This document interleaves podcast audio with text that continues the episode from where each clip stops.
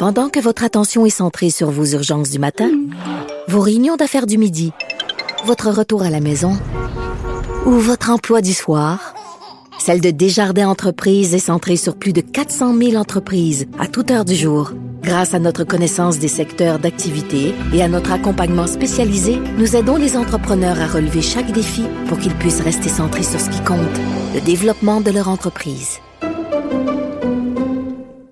Éviter la prison en réparant ses fautes. Est-ce que l'emprisonnement, ça demeure toujours la meilleure façon de réhabiliter une personne qui a commis un crime? On le sait, bon, l'emprisonnement, c'est une punition. Après ça, on espère. Le, but du système, on le rappelle, malgré que des fois on l'oublie, c'est la réhabilitation des, prévenus.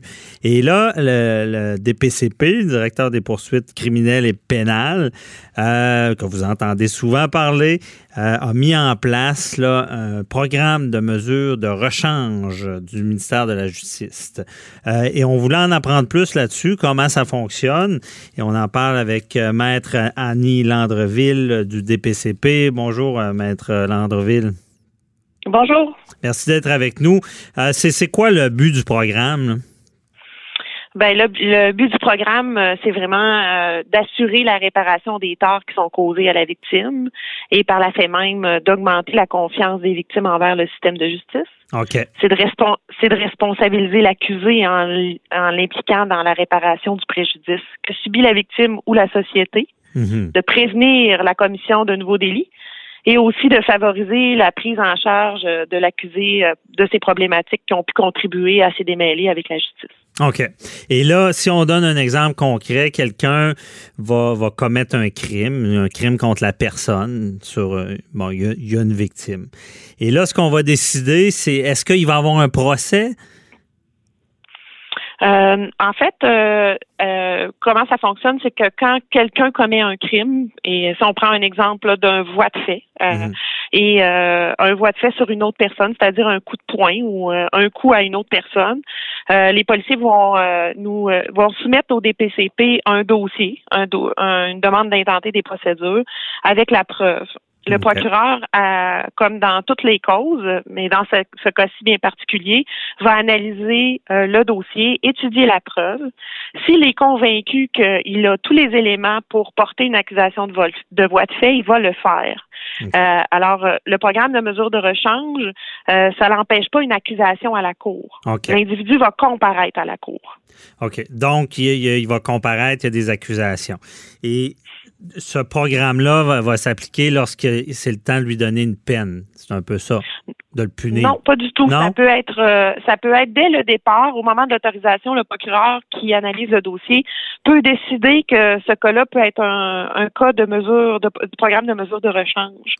Ça peut être aussi à toute étape des procédures, c'est-à-dire euh, un avocat de la défense qui va nous soulever que son client pourrait être un candidat aussi au programme de mesure de rechange. Alors, c'est à tout moment. Mhm. Idéalement, on le fait tôt dans le processus alors, tôt dans le processus, c'est euh, quand l'accusé comparaît à la cour, il est déjà informé par euh, notre bureau, le bureau euh, du directeur des poursuites criminelles et pénales, qu'il est ciblé mhm. pour faire partie du programme de mesure de rechange. Il reçoit une lettre. OK.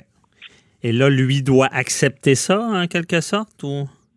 Euh, il doit, c'est une mesure qui est volontaire. Il doit quand même s'impliquer, faire des démarches. Euh, dans la lettre, on lui demande de prendre euh, rendez-vous, de se présenter au service correctionnel du Québec, qui sont en fait nos agents de probation. Mhm. Alors, il y a des gens qui sont des, des, services correctionnels du Québec qui, qui sont formés, spécialisés dans le programme de mesure de rechange. Et dans chacun des districts où le programme de mesure de rechange est maintenant implanté, ces gens-là vont rencontrer les euh, des fois, c'est le jour de la comparution ou dans les jours suivants. Et euh, ils auront un petit travail à faire, ces agents de probation-là, c'est-à-dire d'évaluer euh, si l'accusé se reconnaît responsable de, de l'acte ou de l'omission qui est à l'origine de l'infraction. Il faut que l'accusé se centre, se reconnaisse ses torts, en fait. OK. Et dans une deuxième étape, l'accusé doit aussi dire qu'il a la volonté de, de collaborer au programme de mesure de rechange, c'est-à-dire de, rembourser sa dette à la société, qu'il aura quelque chose à faire. Mm-hmm.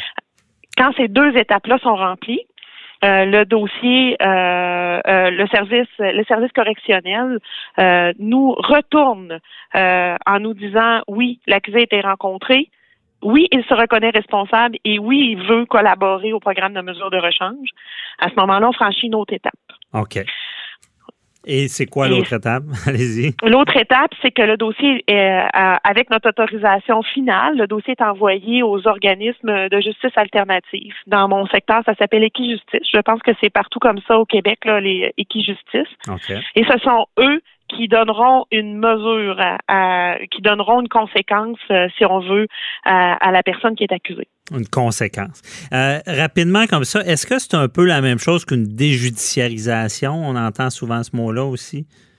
Oui, un, euh, il y en a un autre programme qui s'appelle le, la non-judiciarisation. Mhm. Et la non-judiciarisation, à la grande différence, c'est que c'est simplement une lettre. Alors, ce sont des crimes encore moins graves qui sont couverts par la non-judiciarisation. Euh, le programme de mesure de rechange implique un remboursement à, la société, si on veut, de payer, d'avoir une mesure pour. Euh, euh, il y a une conséquence. Ça peut prendre toutes sortes de formes, cette conséquence-là, mais il y a une mesure. OK.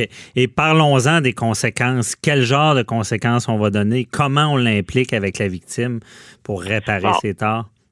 Vous avez euh, dit un mot magique qui est le mot victime. Hmm. Dès le début, là, quand je vous ai parlé que l'accusé est rencontré rapidement, là, au, avisé rapidement, mais au même moment où on envoie une lettre à l'accusé pour lui dire qu'il est ciblé par le programme de mesure de rechange, on envoie aussi une lettre au CAVAC, qui est le Centre d'aide aux victimes d'actes criminels, pour qu'il communique avec la victime et l'informer de ses droits dans le cadre du programme de mesure de rechange.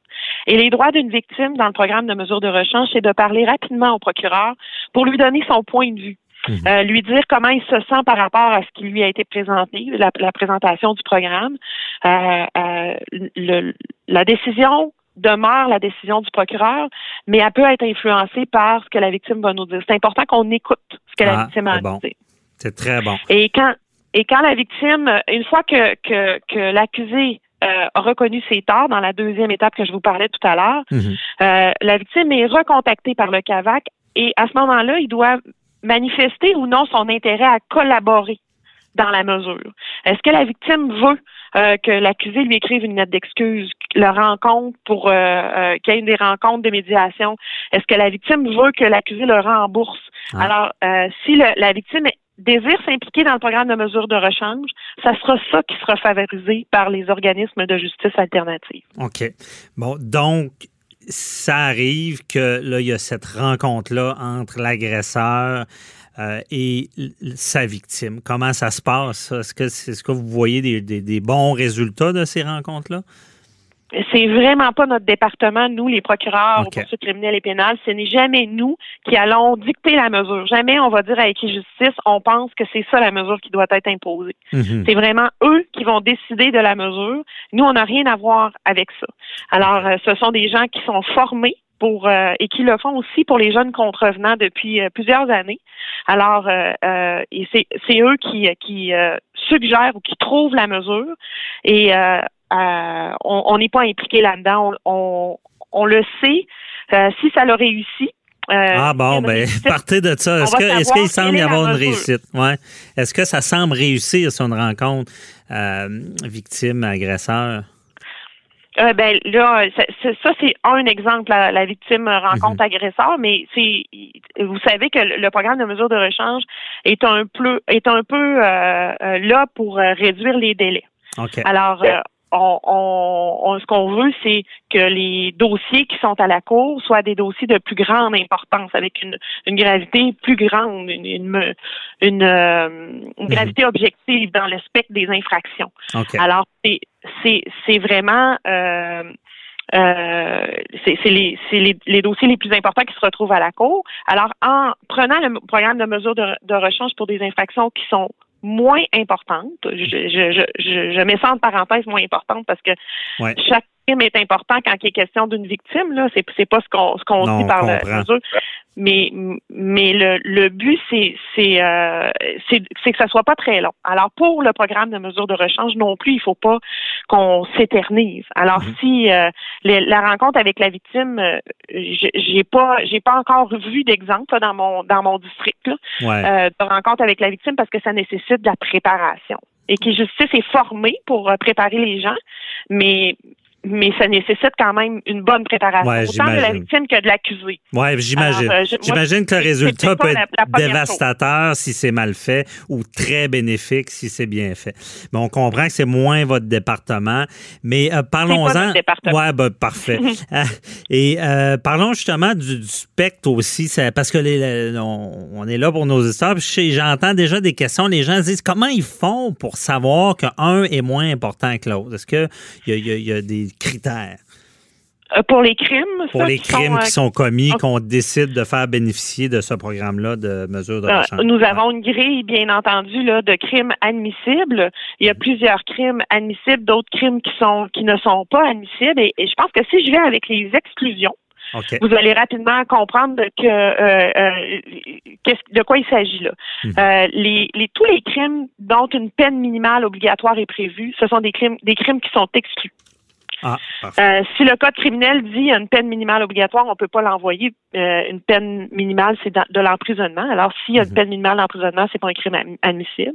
Toutes les infractions d'ordre sexuel, OK. euh, les infractions en rapport avec de l'organisation criminelle, les dossiers de violence conjugale sont aussi exclus et les dossiers en matière de conduite automobile. OK. On comprend bien. Est-ce que, euh, un peu comme euh, les absolutions inconditionnelles, conditionnelles, le, le maximum, un crime qui, qui est le maximum, c'est perpétuité ou 14 ans, vient jouer ou, euh, ou pas? En fait, tous les crimes qui sont punissables par 14 ans et plus sont, sont exclus. Euh, les infractions sommaires strictes sont tous euh, inclus. Mhm. Euh, c'est peut-être plus difficile à comprendre pour euh, les auditeurs, mais euh, c'est pour ça que j'y allais plutôt avec les exclusions. Que on- on comprend bien. Oui, c'est ça. Ouais, euh, très bien expliqué. Et euh, bon, ben merci beaucoup. Euh, on salue toujours ce genre d'initiative-là pour arriver à un, un résultat de réhabiliter ces gens-là, euh, en toujours en prenant compte des victimes. Ça, c'est le succès, je pense, de ce programme-là. Mm. Merci beaucoup. Et nous, la base Oui. du de- la, la base du succès pour nous, c'est de nous assurer que, que le que le contrevenant a réalisé sa mesure. S'il a Ouais. réalisé sa mesure, euh, euh, ça sera pour nous une réussite, en espérant qu'il ne revienne pas, bien entendu. Évidemment, faute, euh, ouais, faute avouée, reconnue, à moitié pardonnée. On comprend bien le système et ça, ça peut l'améliorer. Euh, merci beaucoup, Annie Landreville du DPCP, de nous avoir éclairé dans ce dossier-là. Bonne journée. Merci, bonne Bye journée. bye.